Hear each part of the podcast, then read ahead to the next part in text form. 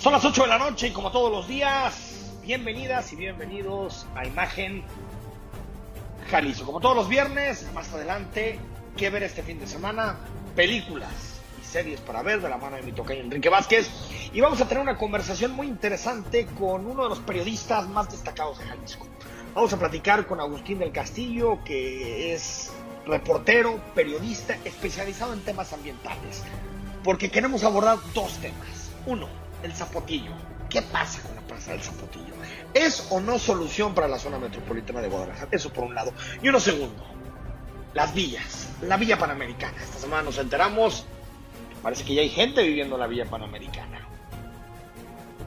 ¿Hay solución para la villa? ¿Qué se debe hacer para proteger mejor el bosque de la primavera? Más adelante converso con Agustín del Castillo. Pero el tema de la semana no es otro, sino este, que nos presenta el propio López Obrador. Quiero informar al pueblo de México, a todos ustedes, que he tomado la decisión de llevar a cabo un cambio en la Secretaría de la Función Pública. Va a dejar la Secretaría el Meréndira Sandoval, que está aquí con nosotros, y va a ocupar eh, la Secretaría Roberto Salcedo, que también está aquí con nosotros. Eh, a Irmeréndira le agradecemos mucho por su apoyo. Ella es eh, una mujer de lucha por la justicia, por la democracia. Fue muy importante su colaboración en el inicio del el gobierno. Irma Heréndira Sandoval, secretaria de la Función Pública, fue fulminantemente destituida esta semana. Una de las destituciones más duras, más agrias que ha hecho López Obrador como presidente de la República. Casi siempre era ya un rito. Invitaba a los, a los secretarios que se iban eh, a despedirse en la mañanera. Siempre había mensajes de optimismo, siempre había mensajes de les acepto la renuncia. Ahora no fue nada así. López Obrador no ocultó su descontento con todo lo que ha hecho el Merendira Sandoval, ya no en la Secretaría de la Función Pública, sino como cabeza de un grupo político específico al interior de Morena. Un grupo político, en conjunto con, con su marido, con John Ackerman, conjunto con otros liderazgos de Morena, que buscaron torpedear la candidatura del llamado Toro a de Félix Salgado Macedonio. No nos confundamos. El castigo de López Obrador en Merendira Sandoval es político. No es. Hay quien quiere decir que detrás de la decisión existe una sanción de parte de López Obrador por no haber explicado bien sus ingresos, por no haber respondido en su momento a la revelación de Latinus de que tenía residencias, casas, propiedades que no podía explicar con su cheque, que no podía explicar con su nómina mensual. No tiene nada que ver con eso. Porque esas revelaciones ya han pasado 13 meses de esas revelaciones. 13 meses. Y nunca se tomó una decisión de este tipo. ¿Qué pasó? Que López Obrador cree que Irmeréndira Sandoval lo traicionó. Lo traicionó al operar una guerra contra Félix Salgado Macedonio, contra su candidato. Yo no dudo que Irmeréndira Sandoval haya movido cosas, pero tampoco se puede confundir el presidente. El gran revuelo nacional por la candidatura de Félix Salgado Macedonio es porque el hoy gobernador en la sombra, detrás de su hija, es un impresentable. Con acusaciones de violación, con acusaciones de acoso, con acusaciones de lo peor de lo peor. Ahora, partiendo de esa idea, Irma Heréndira se va por política, no por rendimiento del sector público. Y así defendía la hasta hace unos días secretaria de la Función Pública. Entonces yo entrego esas cuentas, me voy también muy satisfecha de haber podido contribuir a poner un punto final a la corrupción que imperaba en contratistas, en licitantes, y sí quiero comentarle que hemos impuesto 423 eh, sanciones a 361 empresas. Hay dos, hay dos asuntos que, que, que hay que preguntarse, dejando ya de lado toda la parte de la grilla, de la política. Dos años después, dos años y medio después, ¿cómo está México en materia de combate a la corrupción? La Secretaría de la Función Pública, permítanme la redundancia, funciona. La Secretaría de la Función Pública da resultados. ¿Qué resultados entrega Irmerendir en este paso por el gabinete de López Obrador? Miren, vamos a hacer un recuento pequeñito de los casos emblemáticos que hemos tenido en este sexenio. Usted recuerda el videoescándalo del hijo del presidente de Pío López Obrador. Pío López Obrador recibiendo un maletín de dinero en efectivo de parte de un operador político en la elección de 2015. ¿Qué pasó con el tema? A dormir el sueño de los justos. ¿Qué pasó con los contratos para el hijo de Manuel Barlet? Para la familia de Manuel Barlet. ¿Cuál, ¿Qué resolución real hemos tenido más allá de algunos dictámenes que tienen que ver más con evitar que el delito se siga dando? El hijo de Barlet vendió al gobierno ventiladores COVID carísimos. ¿Sabe qué? No pasó nada.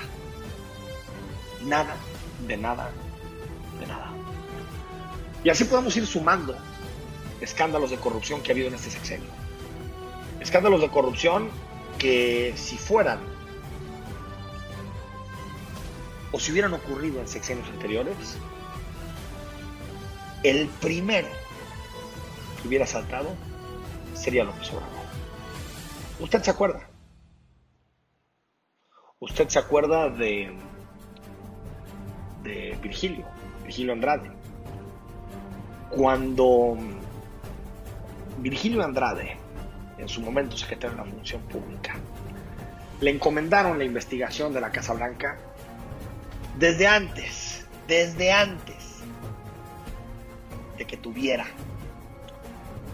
ni siquiera el más mínimo decoro en investigar. Ya había dicho que el presidente Peña Nieto no tenía nada que ver. En el caso de, la cuarta transformación, que, se asume la, limpieza moral de nuestra sociedad, el combate de fondo a la, corrupción. Ya les decía, el caso de Manuel Bartlett, que no solamente tiene que ver con, con su familia, sino con distintas acusaciones que tienen que ver con su patrimonio personal un patrimonio que es difícil de explicar después de que pues, solamente ha tenido cargos en el sector público. No se explica. David León, ya te lo había platicado, el caso que tiene que ver con Pío López Obrador. Irmeréndira Sandoval, hablando directamente de la Secretaría de la Función Pública, y su pareja cuentan con propiedades millonarias en la Ciudad de México, cuando gobernaba en su momento Irmaréndira, eh, Marcelo Ebrard, perdón, Irmaréndira recibió regalos, regalos, gente que le regalan, eh, terrenos que están valuados en 6 millones de pesos, ya sabes que es normal, los gobiernos te regalen terreno. Además, la misma pareja tiene cinco propiedades que fueron adquiridas en solo nueve años cuando solamente tenían un ingreso, que era pues, ser profesores de la Universidad Nacional Autónoma de México, de la UNAM. También ha habido escándalos relacionados, por ejemplo, con el hermano de la Secretaría de la Función Pública, con el propio Pablo Amílcar, que él quería, ella quería que fuera el candidato a la gubernatura de Guerrero. Y así podemos seguir. Podemos seguir con muchos casos que tienen que ver, tal vez algunos con mayor gravedad que otros, otros con menor, pero eran casos que tenían que analizarse y que no tenemos nada. O por ejemplo, en Jalisco, el caso de Carlos Lomelí. Carlos Lomelí sabemos nada. Se armó una investigación, se boletinaron a sus empresas, se les impide participar en licitaciones, pero Lomelí, bien gracias, con ningún problema. Ricardo Monreal señaló que al que le toca ratificar a, quien, eh, a Roberto Salcedo, que es el secretario de la Función Pública, es al. Para tal efecto necesitamos convocar a un periodo extraordinario o esperar el primero de septiembre que se inicia la nueva legislatura. Entonces estará como encargado. Voy a platicar, estoy platicando, desde ayer lo hice, cuando me enteré por la vía de los Twitter del presidente, empecé a comentar con los coordinadores de grupos parlamentarios para convocar a un periodo extraordinario. Aún no nos ha llegado el nombramiento formal del presidente, solo vimos el anuncio ayer en redes sociales y vamos a esperar la formalización. Periodo extraordinario que seguramente no será nada más para ese tema. Ahora, ¿qué hizo Primero escuchamos a las voces de la oposición. Esto dijo Xochitl Gálvez del PAN. Con más pena que gloria, hoy se anuncia la salida de Irmeréndira Sandoval al frente de la Secretaría de la Función Pública. Uno de los principales compromisos de este gobierno era la transparencia y el combate a la corrupción, cosa que es un fracaso. Y esto dijo la coordinadora de las diputadas del PRD, Verónica Juárez. Desde el PRD demandamos a las instancias correspondientes a investigar todas las irregularidades cometidas por Irma Heréndira Sandoval mientras estuvo en el cargo, pues no se le puede ni debe sustituir sin más para que goce de la más completa impunidad. Esta funcionaria prácticamente incumplió todas las obligaciones previstas para la dependencia hasta hoy a su cargo y en cambio se dedicó a encubrir la corrupción. ¿Qué pasó con, Irma Heréndira? Irma Heréndira que, su trayectoria tenía que ver con la academia. Pues llegó a la Secretaría de la Función Pública básicamente a, obedecer en cuerpo y alma no solamente al presidente López Obrador, sino también a su, a su entorno político, a su grupo político. Esto provocó muchas cosas. Uno, nulidad de resultados. Ya hablamos de algunos casos pero también que se fuera borrando en el gabinete. Usted sabe que López Obrador no lo invitaba a la mañanera, no lo invitaba a la mañanera desde 2020, desde antes de que iniciara la pandemia. El castigo clarísimo, clarísimo contra el Merendira Sandoval. Yo creo que el paso de Merendira por, por este espacio solamente es el anuncio de la, de la muerte de la Secretaría de la Función Pública, de la muerte, se acabó. La Secretaría de la Función Pública ya no juega ningún rol fundamental en materia de combatir la corrupción.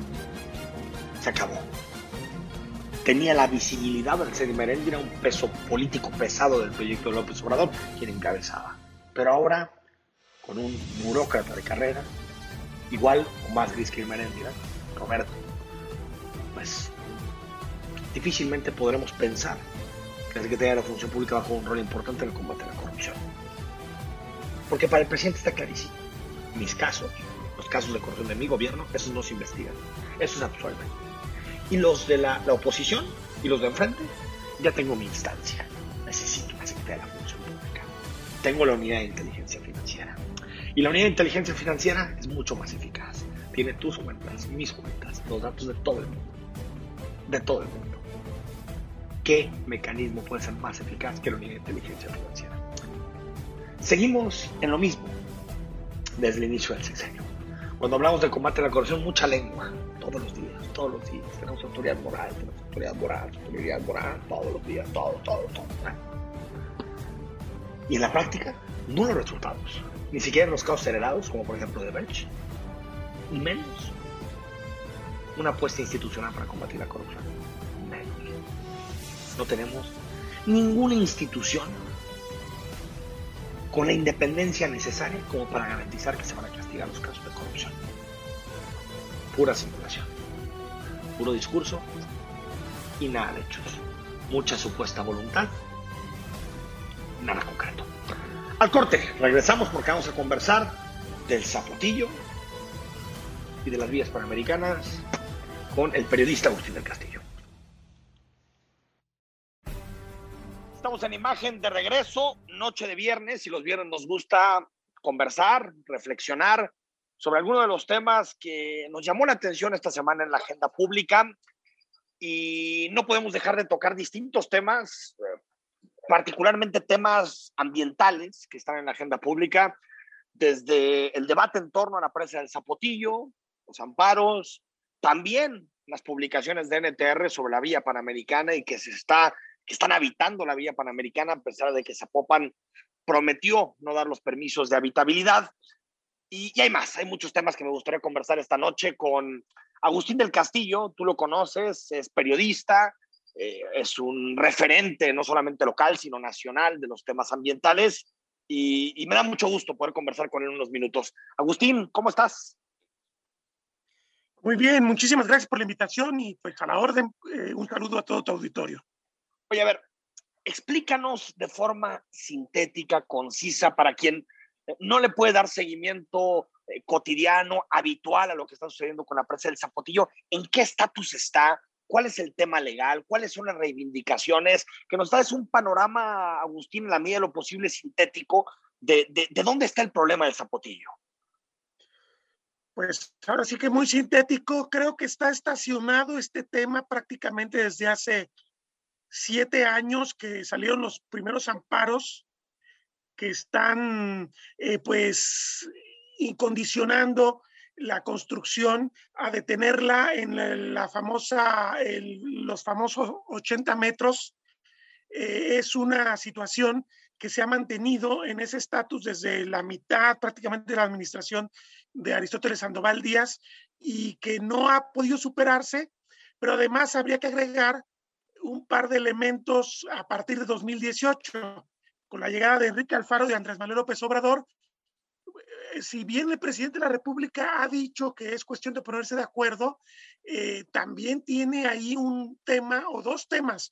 Eh, por un lado, una presión importante de los habitantes de Temacapulín y de la región de los Altos contra la construcción del proyecto a, a 105 metros, que implicaría un cambio importante, sobre todo la inundación de Macapulín, y además, pues, mandar agua de la cuenca del Verde hacia el río Turbio, donde se ubica León, y, y, por otro lado, las propias prioridades del presidente de la República, que no están evidentemente en esta obra, que ve como una obra de otras administraciones. Él está muy empeñado en construir sus megaproyectos hacia la región sureste y tiene concentrado el recurso público hacia esa zona.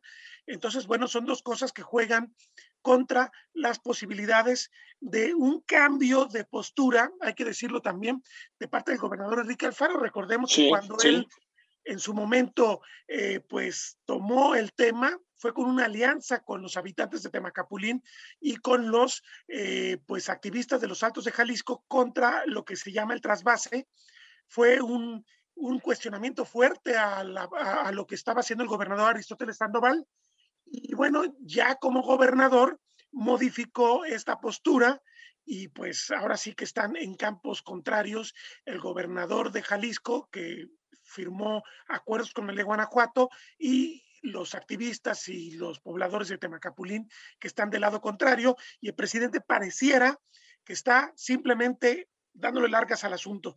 Y bueno, simplemente como corolario, te comento, todavía viví Enrique Dau Flores el año pasado eh, sí. y a mí me tocó platicar con él a principios del año pasado. Ah, mira. Y me comentó que él no veía que se fuera a realizar el zapotillo por lo menos en toda la administración de Andrés Manuel López Obrador, que Jalisco debía apostar por otras posibilidades para traer agua, porque él no veía la más mínima opción para que el zapotillo saliera adelante. Bueno, dicen por ahí que el diablo más sabe por viejo que por diablo.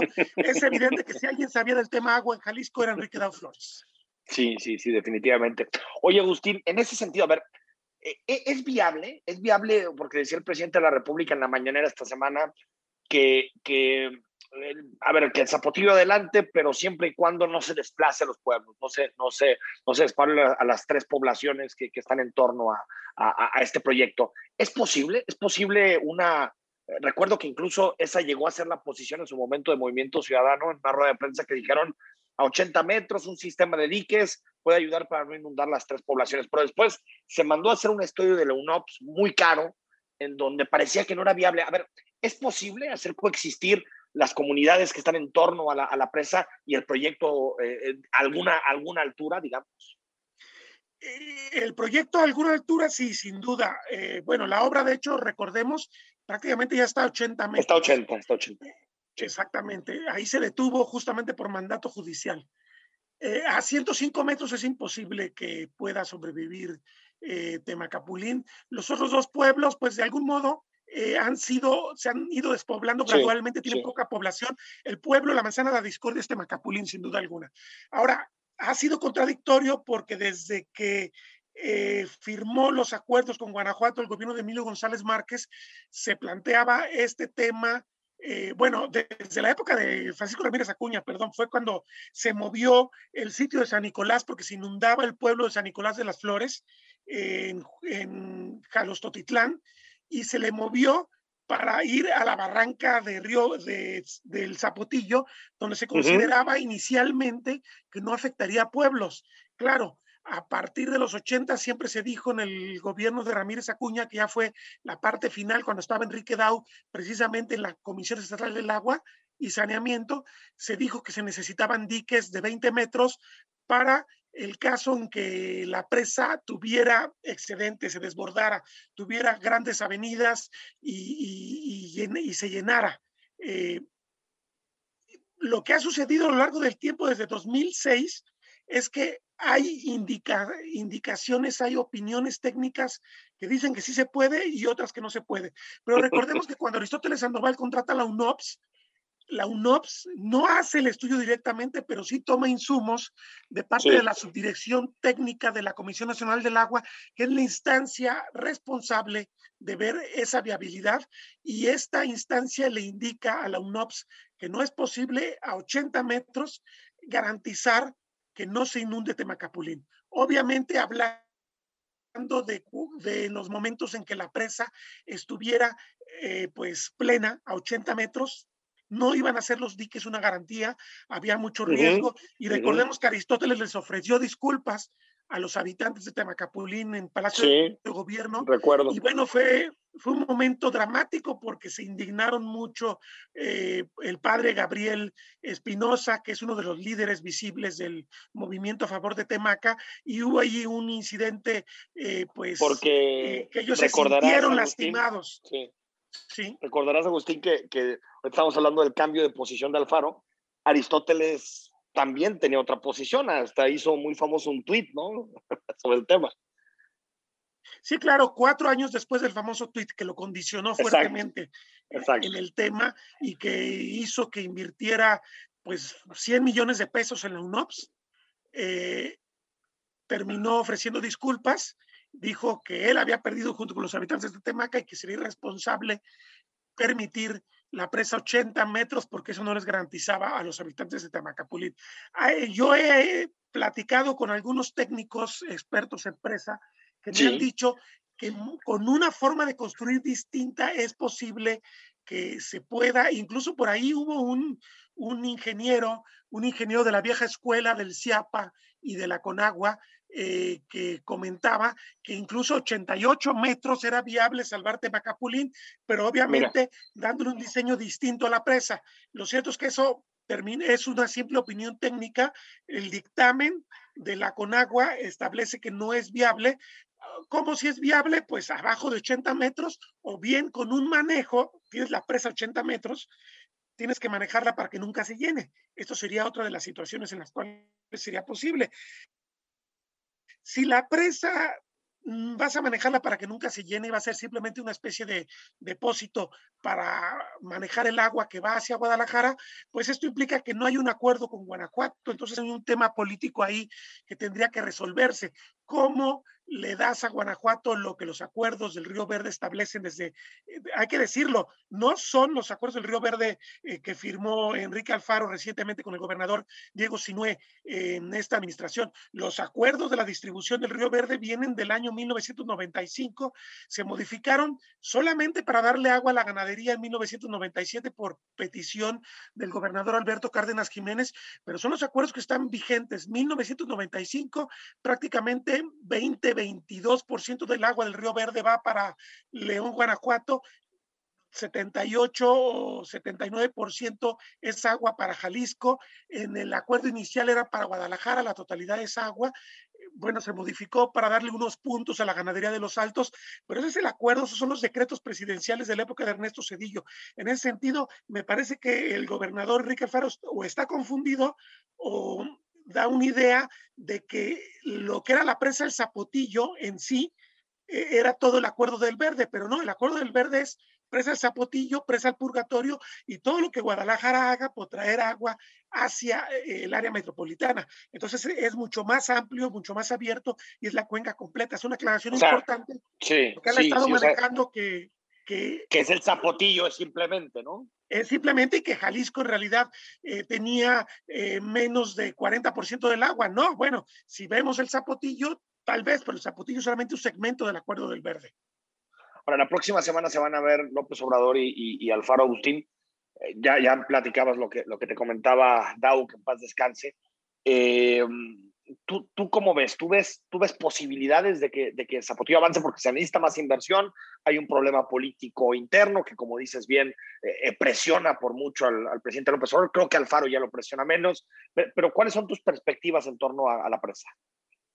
Pues yo creo que lo que quiere sacar adelante el gobernador Alfaro, que es en realidad el acuerdo que firmó Emilio González Márquez en el año 2007-2008, sí, sí. cuando se planteó la altura de la presa a 105 metros, pues va a ser muy complicado. El, los grupos de oposición están fuertes, tienen amparos, de hecho acaban de hablar eh, recientemente de un nuevo amparo, de una nueva suspensión. De derecho obtenida. de petición, sí.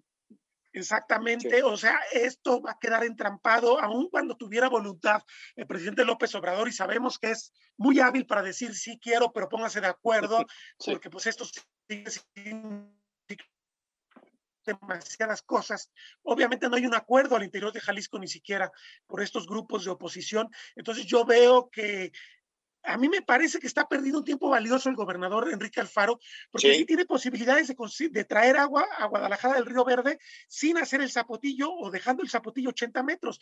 Tenemos la presa del purgatorio que se quedó a medias porque se quedó sin dinero en 2017 y que se podría terminar y que probablemente requiera 3 mil o 4 millones de pesos, que puede ser mucho dinero, pero caray, eh, terminar eh, la línea 3 del tren ligero, todo lo que costó, Sí. Yo creo que era más, es más fácil terminar el purgatorio y la cuenca que va de la cortina del Zapotillo hasta la desembocadura del río Verde con el río Santiago, puedes obtener fácilmente de 3 a 4 metros cúbicos firmes por segundo y bombearlos del Zapotillo hacia San Gaspar, que es la planta potabilizadora que está pegada al río Santiago. Lo puedes hacer en el corto plazo, lo puedes hacer y apostar para que se termine antes de que acabe el gobierno y esto le da un respiro a Guadalajara.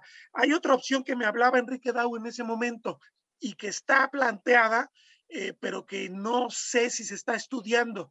Tenemos derechos de agua en la zona de, del río Santiago, lo que sería entre Ocotlán y Poncitlán, donde está Tequiza, hay una zona de riego que tiene de parte de la, de la eh, de la distribución del agua de la cuenca Lerma tiene por año de 70 a 90 millones de metros cúbicos anuales. Es agua que tiene mucho valor y se utiliza para la agricultura. El planteamiento es hacer un proyecto que puede costar 500 millones de pesos para llevar agua tratada, que es de calidad óptima de la, de, la, de la planta de tratamiento del ahogado, hacia la zona de riego, eh, a establecer un proyecto interesante, un proyecto para hacer horticultura en la zona que le da un valor agregado al uso del agua y al territorio y permite que esos campesinos que ahora están produciendo maíz y trigo de bajo costo, porque no tiene precio de mercado valioso, que se dediquen a la horticultura de exportación y que el agua de la zona quede disponible para que Guadalajara la adquiera a un precio razonable económico y sea agua para que se tenga no los 240 millones de metros cúbicos que Chapala le da a Guadalajara, sino ahí puedes crecer fácil en 70 millones o en 50 millones dependiendo del acuerdo y, y, puedes traer 300 millones de metros cúbicos de esa zona. Hay opciones independientemente del manejo que puedas dar al agua interna en el área metropolitana. Recordemos una cosa, que, y ya con esto termino esta reflexión. Sí, sí, 25% del agua que nos está entregando el CIAPA se utiliza, es agua de primer nivel, es agua potable que se utiliza para usos que no requerirían agua potable. Sencillamente, en cada domicilio está el uso que se da a esta agua para temas sanitarios que no se requeriría.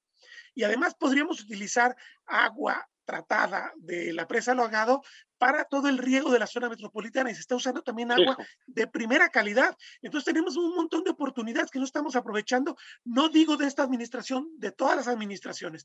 Me parece que el error del gobierno de Enrique Alfaro, del gobierno de Aristóteles Sandoval, del gobierno de Emilio González, del gobierno de, de Francisco Ramírez Acuña, ha sido no ver como muchas posibilidades y estar empeñado en traer agua de Aferrarse a una, ¿no? Exclusivamente.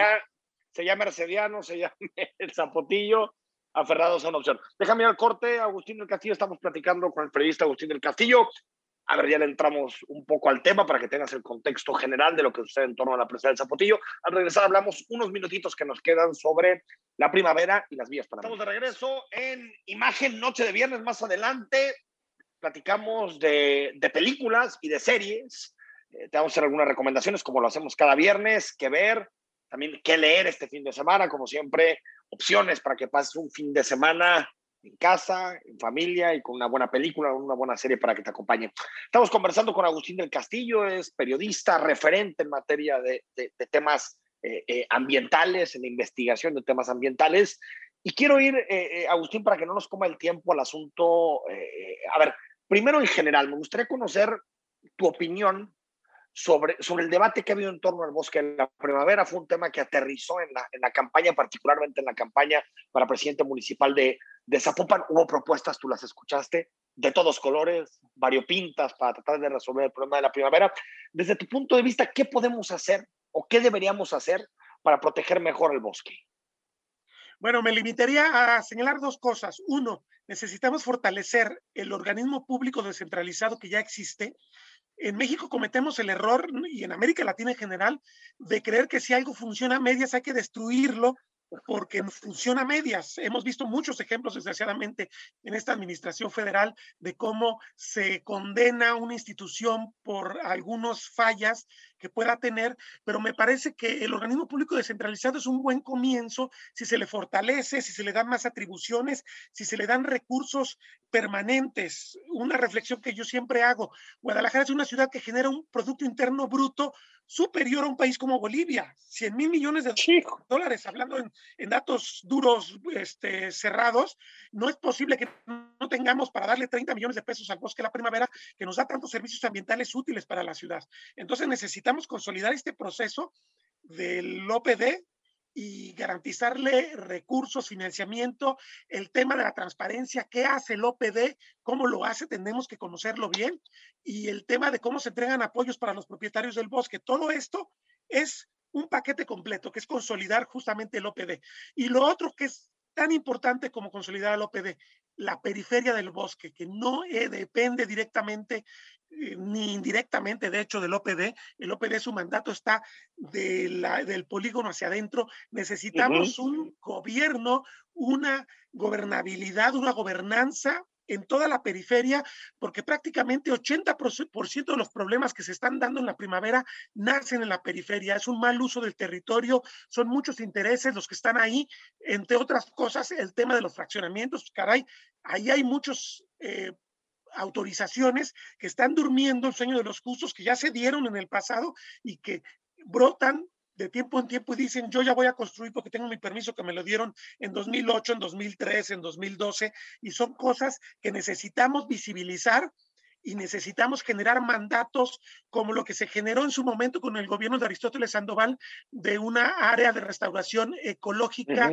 en el Cerro del Tajo. Bueno, esto es un área natural protegida de mandato estatal. Necesitamos generar ese tipo de modelos para garantizar que todo el, el territorio en torno al bosque pueda ser eh, controlado, pueda tener usos de suelo eh, bien ajustados, pueda tener vigilancia, inspección, se puedan sancionar los excesos, porque sin el control del territorio que rodea el bosque, el bosque está condenado. No va a poder ni biológicamente, porque depende del intercambio genético con los territorios contiguos, ni de, en, en términos de políticas de conservación, mantenerse, porque los embates vienen de allá, los incendios vienen de allá y todos los desafíos importantes que tiene el bosque vienen de esa área periférica que hemos llamado el anillo primavera, como dice una ONG del ITESO, o que desde que yo empecé en el periodismo, el área de amortiguamiento es un área de amortiguamiento que no existe, pero que necesita existir en términos legales para tener que tenga viabilidad el bosque.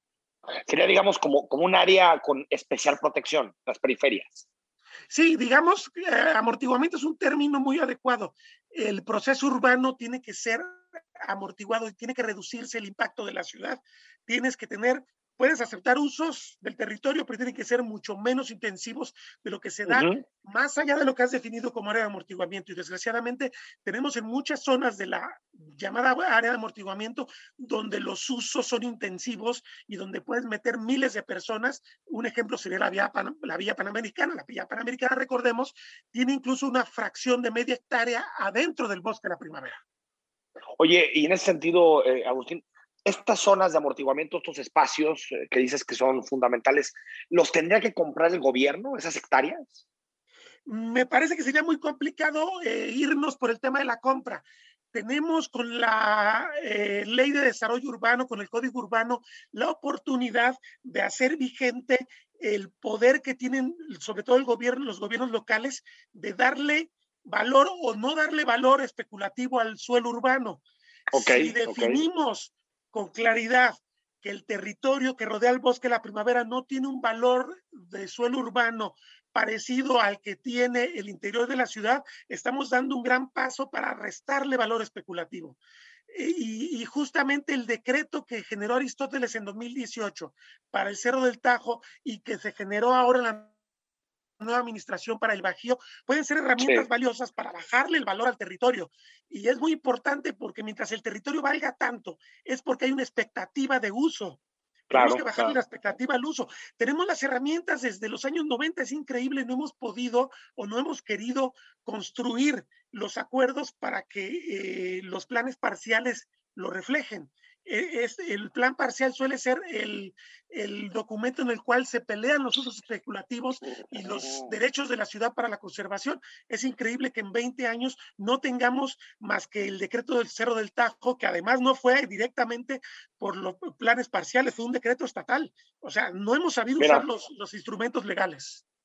Oye, y para, para concluir el asunto de la, de la Vía Panamericana, esta semana eh, nos enteramos que, que, bueno, aparte de que ya sabíamos que, que estaban en venta buena parte de estos eh, departamentos aún sin habitabilidad, por lo tanto, departamentos que no se pueden escriturar, pues nos enteramos a través de una publicación de NTR que pues, hay gente ya incluso viviendo en la, en la, en la vía panamericana. Eh, uno, digamos, ¿qué se puede hacer ahí? Es decir, eh, pensando que ahí está la vía panamericana, ¿es posible hacer algo que sea compatible con el cuidado del bosque? Y segundo, ¿crees que, ¿crees que pensando en todo el dinero que se mueve, lo que está pidiendo pensiones, los inversionistas, ¿crees que en algún momento van a terminar doblando al ayuntamiento de Zapopan y va a dar la habitabilidad? Mira, si viéramos la primavera como un todo, y, y, esto fuera parte de los problemas que tiene la periferia de la primavera, podríamos encontrar soluciones a otra escala tratando de compensar los derechos privados ahí afectados por una acción de gobierno, porque digo, esto se construyó en torno a los Juegos Panamericanos y fue inducido abiertamente por el gobierno del Estado, creo que podríamos encontrar soluciones distintas. Me parece que los ambientalistas tienen razón. Si se habita para vivienda, la vía panamericana, creas un precedente jurídico que puede ser asumido para derrotar el decreto que emitió el gobernador Enrique Alfaro para proteger el bajío de la urbanización. Me parece que es riesgoso, me parece que es riesgoso porque hay un principio de igualdad de todos ante la ley. Y además el decreto del gobierno es posterior, muy posterior a los derechos que ya estaban establecidos en la zona del Bajío. Hay un riesgo grande. Me parece que si generamos un verdadero mercado de servicios ambientales que genere que los grandes beneficiarios de los servicios ambientales que, genera el bosque en el tema agua, en el tema clima, en el tema suelo, eh, empiecen a aportar, no, no solamente el habitante que creo que sí debe aportar, para que, para que la primavera se conserve, eh, tal vez en su cuota de agua, tal vez a través de otro tipo de contribuciones. Pero las grandes empresas que están eh, utilizando el agua del subsuelo, por ejemplo, y son cerveceras, son refresqueras, son eh, los grandes fraccionamientos que venden como valor eh, a sus compradores el bosque, el escenario, el privilegio de estar en el bosque, si convertimos esto en una oportunidad de que se paguen y, de manera muy diluida, porque son muchos los usuarios, que se paguen estos servicios ambientales, podemos construir bolsas muy interesantes que a la larga terminan restituyendo estos eh, intereses afectados. Me parece que si lo viéramos con esa visibilidad, podríamos generar a largo plazo una solución para los inversionistas de ahí, pero además nadie se ha opuesto a que la vía panamericana se utilice, pero se utilice para otra cosa. Podría utilizarse para oficinas, podría utilizarse para, eh, por ejemplo, investigación, que sería interesante. Tenemos ahí el Simvestap, ahí muy, muy en corto. Eh, podríamos que le dé cierta recuperación y que a la larga se establezca un acuerdo con todos los afectados, con los cambios que demanda la primavera para tener, para ser conservado a largo plazo una ciudad que requiere resiliencia del cambio climático y que no puede prescindir de la primavera. Eh, bueno, vamos generando este tipo de acuerdos de largo plazo. Lo que pasa es que somos enemigos de largo plazo, somos enemigos de los acuerdos de largo plazo. Todo lo queremos resolver en lo corto y ese es el gran enemigo en realidad que estamos enfrentando. Totalmente de acuerdo contigo. Agustín del Castillo, siempre un placer escucharte. Un abrazo, ¿eh? Un abrazo y muchas gracias y un saludo a todo. todo no, no, encantado, encantado. Gracias, ahí está. Noche de viernes en imagen, como siempre, tratando de darte un panorama más completo de lo que sucede en la agenda pública, tratar de entender un poco este par de problemas, eh, Zapotillo, Villa Panamericana, el Bosque de la Primavera, que son temas fundamentales para el futuro de la ciudad. Vamos al corte, cuando regresemos, ¿qué ver? Películas y series este fin de semana. Estamos de vuelta en Imagen Jalisco. Se nos fue volando esta semana y el programa de hoy. Recuerda, todos los viernes saludo a mi tocayo Enrique Vázquez para las recomendaciones cinematográficas para que te eches una buena película, una buena serie este fin de semana. Tocayo, buenas noches, ¿cómo estás?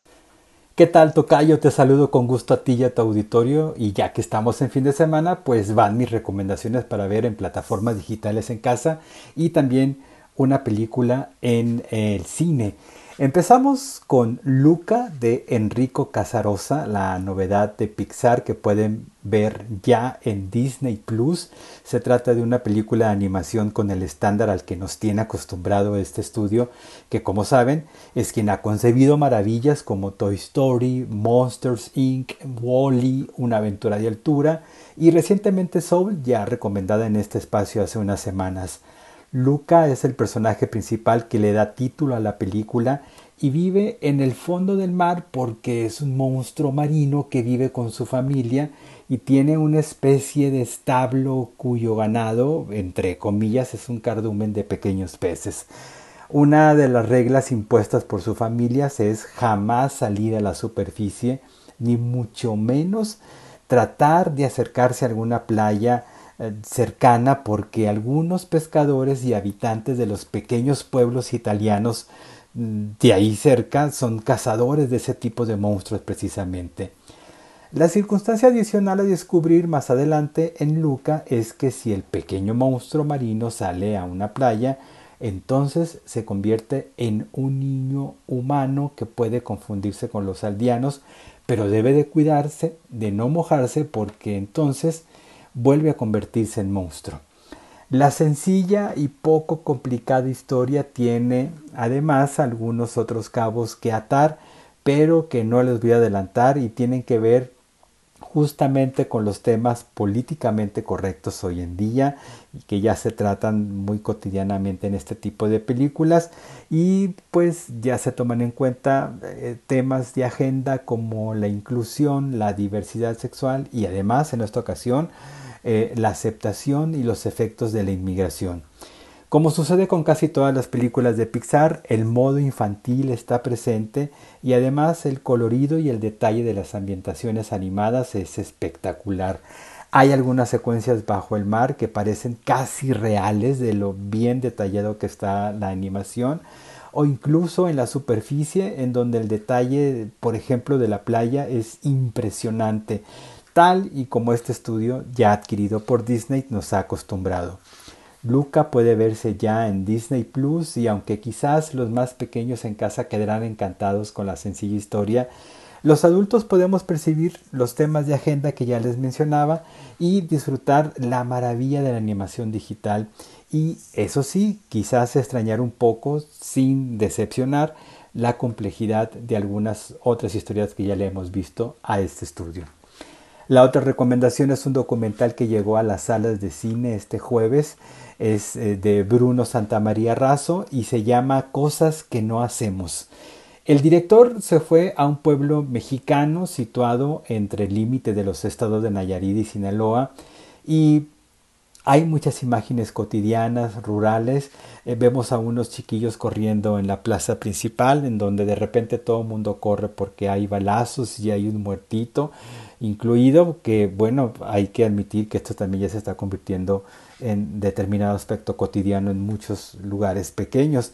Y dentro de este pequeño universo rural conocemos a Arturo, quien parece que su presencia principal eh, va dibujándose a lo largo de esta aparente historia mínima, pero al principio nos dice algo a la cámara que tiene eh, que confesar a sus padres y a sus familias y luego volvemos a la tranquilidad del transcurrir de la vida de estos habitantes del pueblo hasta que llegamos a ese punto en el que retomamos a este personaje Arturo eh, en ese punto de la historia en el que la trascendencia de su confesión es bastante grande y esperanzadora pero no por ello carente de conflictos y cuyo enfrentamiento se logra con sueños cumplidos.